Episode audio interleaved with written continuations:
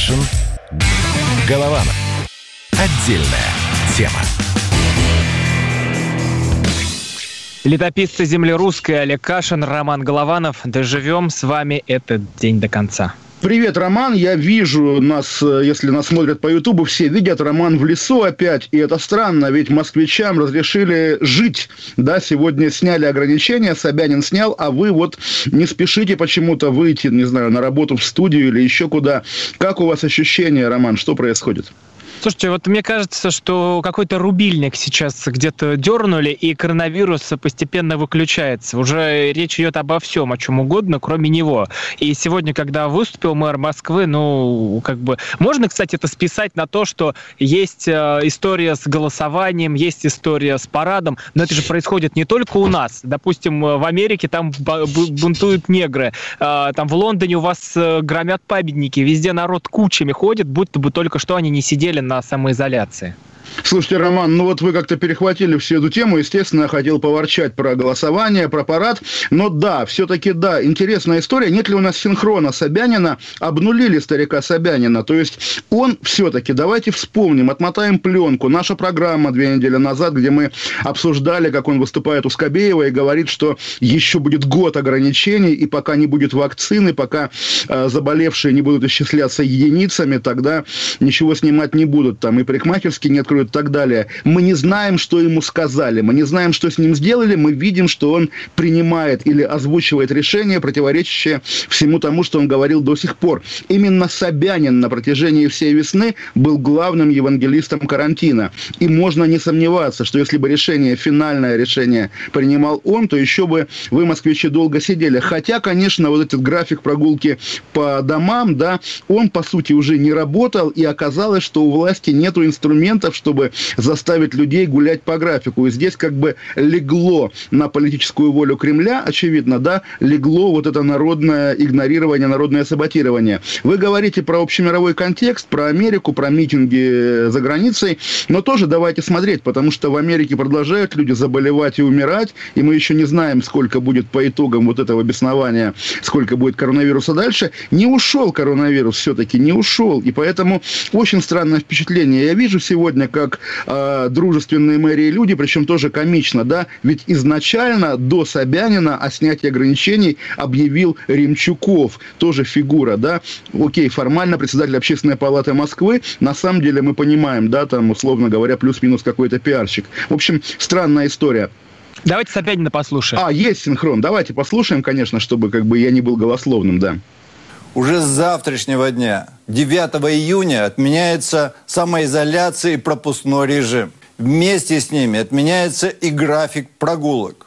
Жители города, включая москвичей старше 65 лет и граждан, страдающих хроническими заболеваниями, могут без ограничений выходить на улицу, ездить по своим делам и посещать общественные места. Вновь заработают социальные карты и льготники могут воспользоваться правом бесплатного проезда в общественном транспорте. Да, ну, в общем, в общем, действительно, как бы странная история в том смысле, что мы видим, ну, очередной раз, не впервые, Собянин говорит то, что он не хочет говорить. И когда говорят наши комментаторы, лояльные Собянину, боже мой, сколько их на самом деле, ах, это победа, ну, наконец-то пойдем на ноготочки, там еще что-то. Нет, друзья, это не победа, это буквально капитуляция, Брестский мир, капитуляция, то есть зря был карантин, его и вводили, как бы, да, непонятно, что называется, волевым решением, которое можно было как-то оспаривать. И отменяют таким вот образом. И что это было? Просто три, как говорится, месяца ни за что, ни про что посидели люди без работы, там, без маникюра, без денег, без всего. Грустная история, странная история. И тоже вот давайте сделаем приятное нашим белорусским друзьям, тем более, как бы редко мы это делаем, а они нам иногда бывают нужны. Все-таки, да, перед нами белорусский опыт, где вот, в общем, тоже нету штабелей трупов, да, и на самом деле вот я думаю, старик Лукашенко сейчас потирает ручки, потому что видит, как суетилась Россия, и как он стоял как утес, а на выходе одно и то же. И вот что, что лучше, что лучше, я уже не знаю, Роман. Вот вы же сказали, что был особый путь Беларуси, а ведь был еще особый путь э, Швеции. И я сейчас тут отыскал, главный санитарный врач сказал, что этот путь был неудачным. То, что его смертность высокая, и э, вводить надо было вот эти все карантинные истории. У вас же тоже Британия сначала шла по такому особому пути. Помните, когда у вас Да, но и тоже аналогичный санитарный врач в итоге просто быстрее шведов признал эту проблему, неправоту свою, а еще ведь и премьер-министр заболел. И тоже у нас сегодня, ой, Роман, можно я покаюсь прямо, вот чтобы, опять же, вас порадовать тому, какой у вас безответственный соведущий. Я сегодня немножко подвел Евгения Ройзмана, тоже последний, наверное, селебрити российский, который заболел, бывший мэр Екатеринбурга. Э, я сегодня увидел его фотографию на Красной площади, а там же книжный фестиваль. И я подумал, о, Ройзман-то сходил на фестиваль, ну и, понятно, заразился. Оказалось, фотографии два года. Но это я теперь знаю, что ей два года, а в итоге уже и РИА Новости дают комментарий Ройзмана, что это не связано с фестивалем. И уральская пресса пишет, что, как сообщил Кашин, значит, э, Ройзман заразился на фестивале. Вот так и рождаются fake news, Роман. Можете меня за них осудить, надеюсь, надеюсь, заочно и условно. Да не, ну вы же вы все равно привели к победе. Все теперь дают комментарии Ройзмана. Ройзман посрамлен и выставлен в правильном свете. Видите, при все этом, смогли при... взять и использовать Ройзмана. При этом, да, Ройзман на слуху, как бы, а для политика это всегда важно. Любой пиар, кроме некролога, это естественно. Дай бог Ройзману здоровья. Но все-таки еще раз скажу, поскольку ситуация неустойчивая, и вот я тоже, я вижу, конечно, людей, которые говорят, ах, идем на ноготочки, но вижу также людей, которые говорят, нет, я не выйду из дома. И вот тоже интересно, как ответственность в течение этих трех месяцев перекладывалась. Вначале на региональный уровень, потом еще куда-то, потом там на эту Попову, теперь на уровень каждого конкретного человека. В итоге российская власть, вот эта власть, которая 20 лет, как бы, отгры... 30 лет, отгрызала у народа свободы по чуть-чуть, вдруг она поняла, что дать людям права, это на самом деле гораздо эффективнее. Пускай и в политике так же будет, потому что вот что-то вы, друзья, друзья мои кремлевские, понабрали себе ответственности за все. Вы же сами, она для вас неподъемная, вы ее не тянете. Карантин это показал. Поэтому давайте людям больше прав, больше свобод, больше возможностей принимать решения о своей судьбе. Вы помните, как в программе э, Никиты Михалкова Герман Греф сказал, что нельзя людям давать э, больше э, свободы и прав, потому что как им потом управлять-то можно? Конечно, конечно, конечно. А, э, ну что, теперь мы, как вы думаете, мы будем потихоньку забывать про весь этот коронавирус, или он так и будет у нас на слуху, так и будем мы вот это ковид-19 вспоминать в каждой нашей программе? Это Слушай, или как Украина, знаете, всем уже надоест до ужаса, а потом ну, заново как глоток свежего воздуха. Слушайте, Роман, такой философский вопрос. Да, глупо спорить, что Украина надоела, но люди, которые хоронили своих близких и там, и там, не знаю, в других регионах России, откуда уезжали ополченцы, ополченцы, для них это уже вечная боль. И когда я читаю на Фонтанке репортаж из зала суда, где мужик пытается, извините, тело своей мамы отсудить, а ему суд говорит, ладно, окей, в порядке компромисса, запакованную в пластик в цинковом гробу, который не подлежит открыванию, да, что это вообще такое, как бы, что за некрофилия, которая унижает людей? Это же вот ежедневная боль, которая никуда не девается, и, и ее не снимешь распоряжением Собянина, она уже факт нашей истории, факт нашей общей биографии. А, ну, мы дальше пойдем, потому что эта история будет тянуться, и в следующей части мы поговорим о железной занавес-то, как а, поднимут нам или нет. Сможет ли Олег когда-нибудь вернуться в Россию или не сможет? Представляете, вот теперь есть официальная отмазка, не летят туда самолеты и не едут даже поезда. Ну, зачем мне отмазка, Роман? Кашин, Голованов, вернемся. Кашин. Голованов. Отдельная тема. Георгий Бофт. Политолог, журналист, магистр Колумбийского университета, обладатель премии «Золотое перо России» и ведущий радио «Комсомольская правда».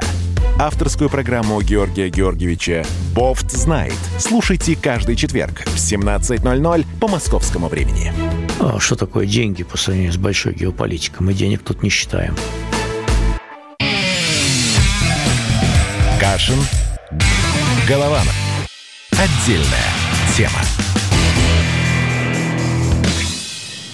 Кашин Голованов с вами, а теперь еще с нами и Мишустин. Он говорит, что туризм будет, и сможем мы летать, передвигаться, и даже иностранцев мы будем принимать, которые будут к нам сюда прилетать. Сегодня вот э, Мария Захарова рассказала, что и часть э, наших людей э, вернулись. Э, так что жизнь налаживается, да, Олег? Мы сможем э, уже так вот, знаете, как, как в мультфильме Том и Джерри, он так приподнимает норку, вот, и туда заходит, и ну, какой-то другой мир. Вы, вы знаете, Роман, я не знаю, опять-таки, если у нас под рукой выступление Мишустина, он же говорил о людях, выезжающих за границу, которым надо, у кого работа, учеба или уход за родственниками. То есть нет такого, что я поехал в Париж поесть фуагра. Это пока... Или поехал в Брюссель погромить магазины, да, вместе с африканским населением Брюсселя.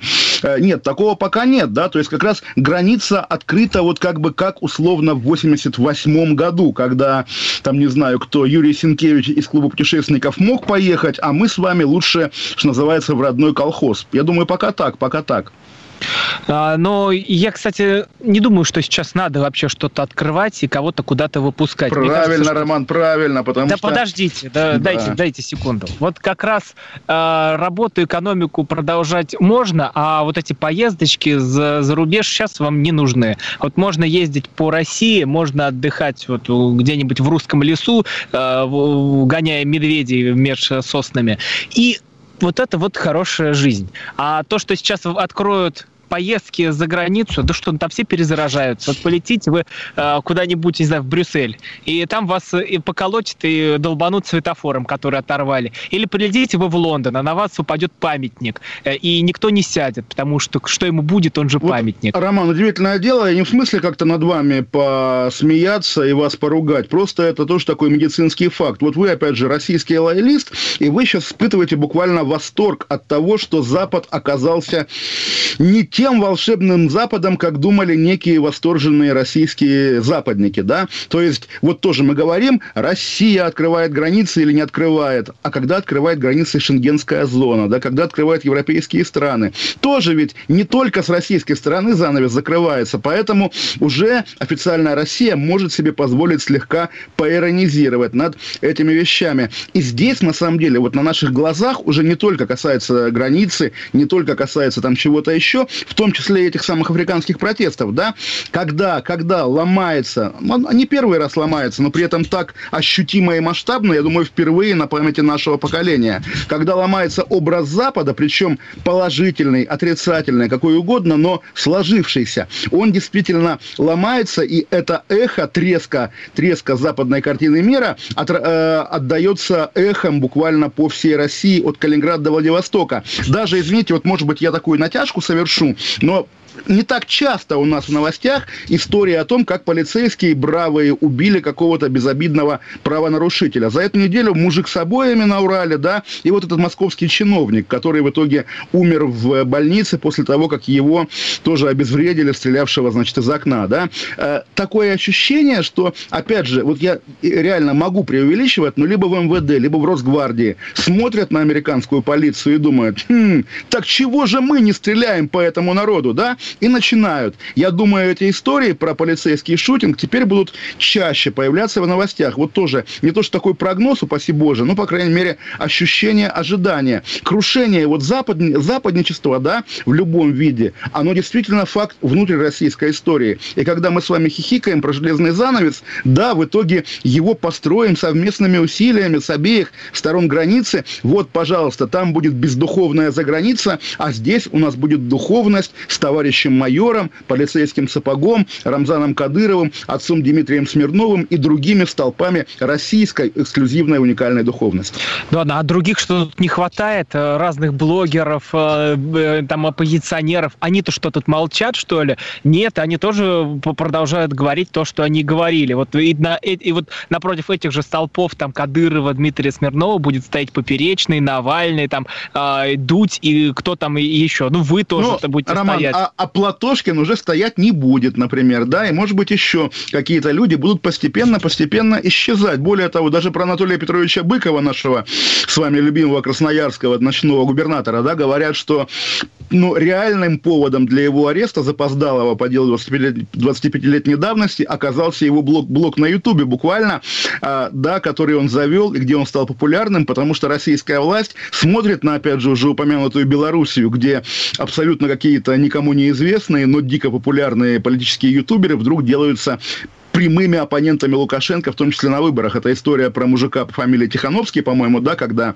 значит, он звезда Ютуба, и его народ выдвигал в президенты, в итоге его посадили, теперь его жена выдвигается, показывает, что вот да, эти блогеры, про которых тоже вы первые сказали, вам они в голову пришли, в итоге делается реальная оппозиция на фоне того, как прежняя формальная оппозиция костенеет и растворяется в какой-то дымке, опять-таки, вашего антикомариного экстракта. Такая история, поэтому нет-нет, вот тоже нельзя говорить говорит, что да, будет завтра новая полицейщина российская, более укрепленная, там, железный занавес, и ютуберы. Не будет ютуберов. Может быть, даже и ютуб нам заблокируют, о чем тоже некоторые, по крайней мере, медийщики российские вслух мечтают. Потому что как же так нам диктует информационную повестку американская компания. В общем, тревожное ощущение, и я вот, может быть, опять же, мы с вами сколько уже времени в совместном эфире находимся, и я там разные были моменты, мы ругались, там веселились, все такое. Вот настолько мрачно мрачным и печальным, Роман, честное слово, я не был никогда, потому что действительно не происходит ничего, что внушало бы надежду какую-то.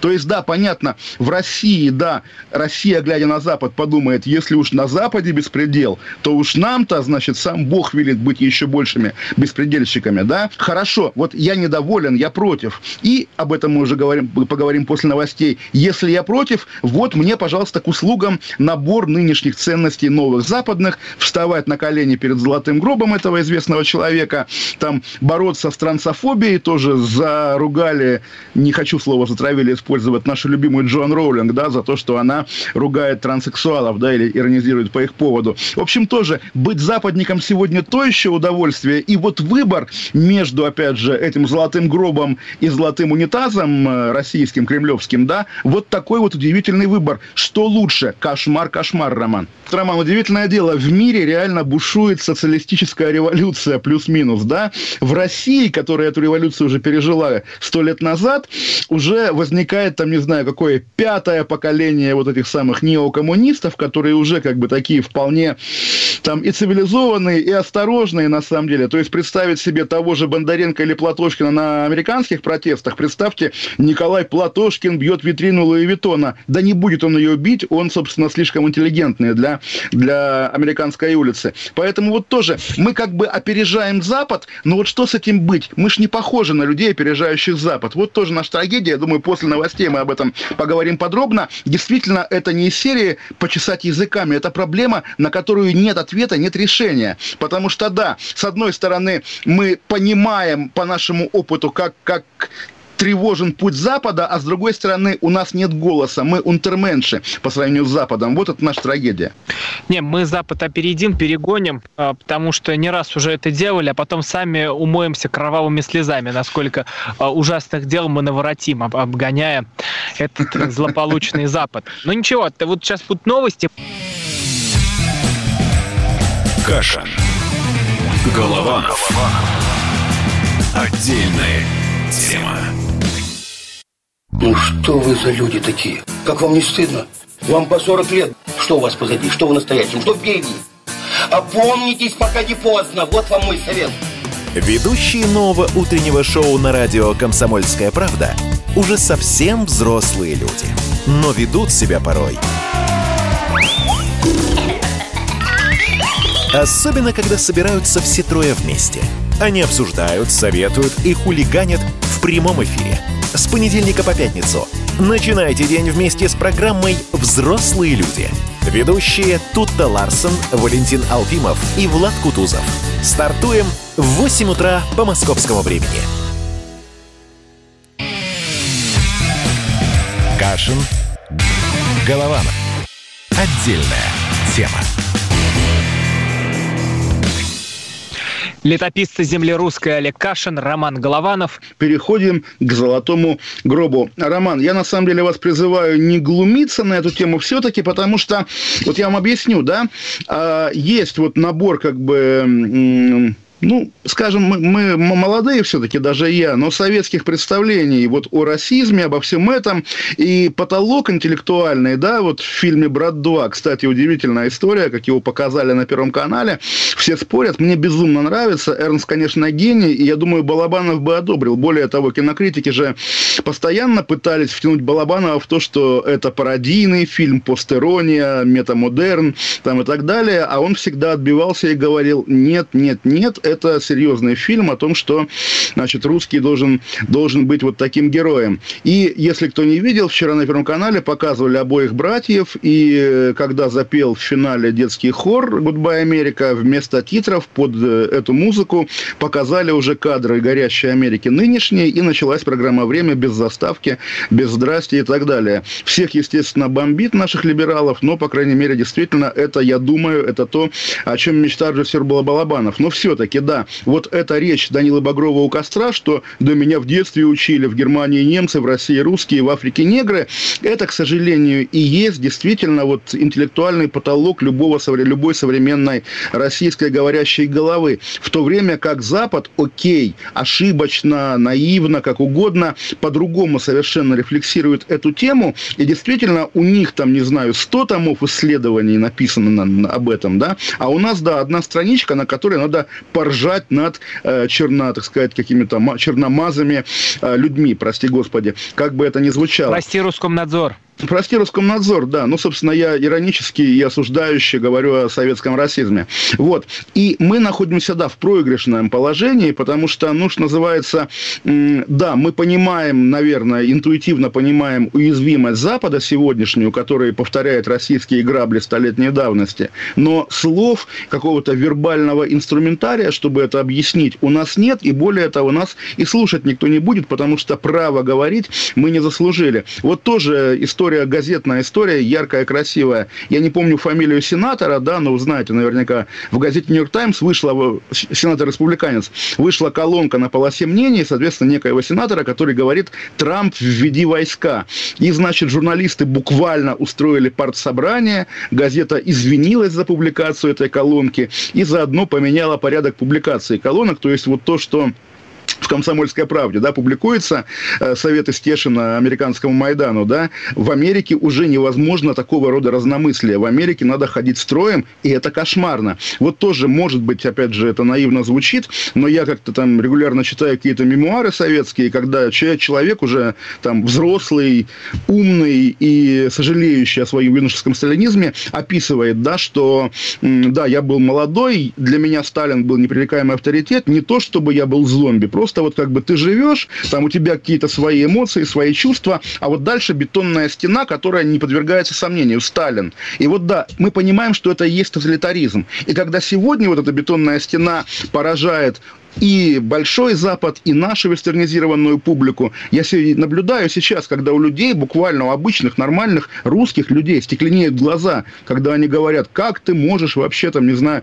ставить под сомнение э, правильность ликвидации полиции в Миннеаполисе. Тоже это отдельная тема, на самом деле, и здесь мы с вами, Роман, постоянно спорим, когда российские какие-то э, лоялисты там, или кто угодно говорят вот о полицейских американских, как будто бы они сами тоже американские полицейские. Я не понимаю, все могу понять, но откуда в русском человеке солидарность с американским копом? Все-таки он нам не бро, американский коп, он бро российскому полицейскому. И, конечно, это нога, э, коленка на горле у покойного, значит, этого африканца, да, она родственница бутылки из УВД дальней, а не наша с вами. И когда нам предлагают полюбить американского полицейского, потому что это беснующая толпа мародеров еще хуже, есть в этом какая-то ловушка, какой-то подвох. Но тоже, когда мы видим, как в Миннеаполисе Лос-Анджелесе распускают полицию и заменяют ее буквально вот этими вооруженными бандами, которые теперь будут отвечать за порядок, ты думаешь, боже мой, мы ведь это уже проходили, мы читали «Красное колесо», его же переводили на английский. Друзья, ну почему вы его не читаете, американцы? Ну вот вы говорите коленка э, и бутылка, а тогда э, чьи же родственники эти разбитые витрины с подожженные полицейские, вот чьи они родственники, вот эти все беспорядки, которые там происходят? Тут и нет никакой солидарности там или ой, мы падаем на колени не перед этим Флойдом, а перед американским полицейским Бобом, который должен выйти и передавить всех. Нет, мы за то, чтобы, если есть закон, его должны соблюдать. Вот то, что там творится, это никакие не протесты. Это настоящий бандитизм. А, вышли из черных гетто вот эти вот банды безработных, которые только бы и ждали возможности любой, чтобы взять и все, все разграбить и утащить. А, то, что выкладывают уже в Инстаграм э, а, э, африканские девчонки свои пальчики, на которых э, дорогие брюлики, и говорят, о, спасибо моему Нига за то, что он добыл мне колечко к нашей годовщине. Как он добыл? заработал, что ли? Нет, Ра... он заработал на палку, на бейсбольную биту, который он и расколотил эту э, витрину ювелирного магазина. Вот Ром... за то, чтобы вот это все задавить и остановить. Роман, слушайте, сердцем я с вами, но умом понимаю, что даже вот в таком пересказе ваша история, ваша позиция звучит как буквально старческое брюзжание офицера КГБ в 91 году, когда он говорит, да как же так, ведь мы там служим Родине, а эти идиоты, демократы там пляшут на площадях. А в итоге за теми, кто пляшет на площадях, будущее, а прошлое, за прошлое цепляться не имеет смысла. Я сегодня написал немного, как бы, ну окей, может быть, там, ироническую статью, но в самом деле, если мы исходим из того, что да, вот будущее наступает, и оно такое, нужно его, наверное, не отрицать, а ставить себе на службу.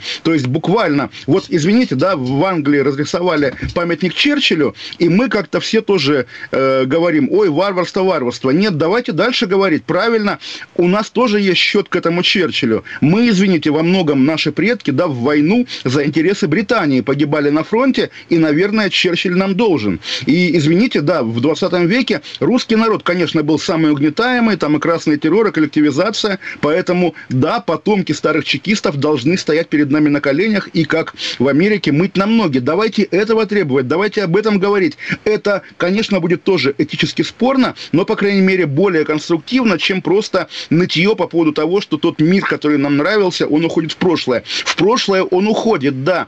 И коллективная сила Запада, большого взрослого Запада, да, тащит этот, э, толкает эту тележку в прошлое. Не нужно за нее цепляться. А то окажется завтра, что да, мы, которые, извините, ни одного негра не, не угнетали в своей истории, просто потому что у нас другая история, окажется, что мы ответственны, да, за короля Леопольда бельгийского. Тоже вот, я, конечно, Роман, говорил вам про памятники на той неделе, что варварство ломать памятник и так далее. Но я тоже, действительно, когда в Брюсселе увидел памятник королю Леопольду, хотя от чего, чего удивляться, бельгийский король, да, это же действительно хуже Гитлера человек. Убили там не 6 миллионов евреев, да, и не 27 миллионов советских людей, а 10 миллионов конголезцев, да, буквально это была частная колония короля Леопольда, где весь народ, вот этот чернокожий, Конго народ добывал какао-бобы, там и что там они еще добывали, бриллианты, опоздал на работу, отрубают руку, там отбирают детей, какой-то адский был фашизм, и этого короля никакой Нюрнбергский трибунал не наказал, естественно, да, просто его там порицают на уровне какой-нибудь левой публицистики, а это проблема, да, и в центре Брюсселя стоит ему памятник. Ну, наверное, надо как-то там табличку хотя бы к нему прибить. Вот, типа, это злодей-негодяй, да. Если этот поезд уходит э, в какой-то другой мир, где э, люди могут ходить и громить э, витрины, устраивать бандитизм и думать, что так они отстаивают свои права, вот эти вот правозащитники в виде э, гангстеров меня вообще не вдохновляют.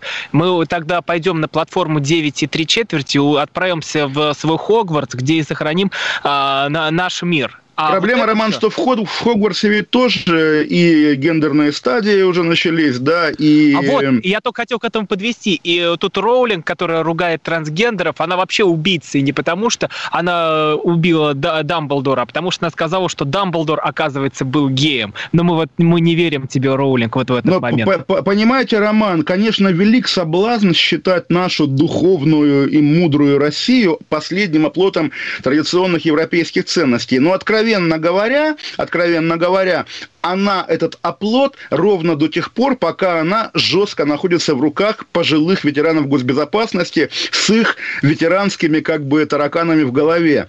При любой естественной смене поколений во власти окажется, что и трансгендеры в России приветствуются, и покаяние перед, э, там, не знаю, афроамериканцами приветствуется. И, в общем, нет ничего, что реально держало бы Россию всерьез. А тогда, а знаете, знаете, что тогда сделает? Нар... А, а тогда знаете, что сделает нормальный человек? Олег? Знаю, Роман, знаю. Убер... всем... Позвольте, а я вам скажу, а я вам просто да. скажу. Скажите. Он уберет топорик в рукав и уйдет в лес. Любой нормальный человек. Да, но понимаете, Роман, весь опыт любого нормального человека и после 17 года, и после 91 года показывает, что либо пассивность и как бы принятие своей судьбы, либо, да, ушел в лес, а потом пришел э, карательный отряд, и тебя, как в Тамбове в 21 году, газом потравил. Поэтому не будет никакого леса, опять же, давайте не льстить себе. У нашего народа сломлен хребет уже исторически, и никакого сопротивления, ни на какое сопротивление мы себе права не, не заслужили, к сожалению сожалению, наверное, но тем Какая не менее. миграция остается. Вы вернетесь, остается.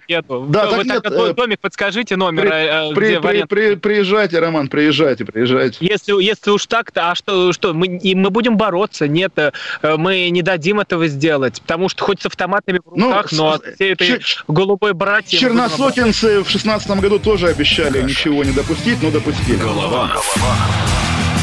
Отдельная тема. Радио «Комсомольская правда» — это настоящая музыка. А я хочу, как ветер петь и над землей лететь. Настоящие эмоции. Это фиаско, братан.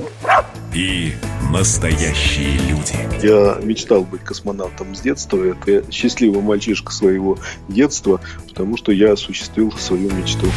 Радио «Комсомольская правда». Живи настоящим.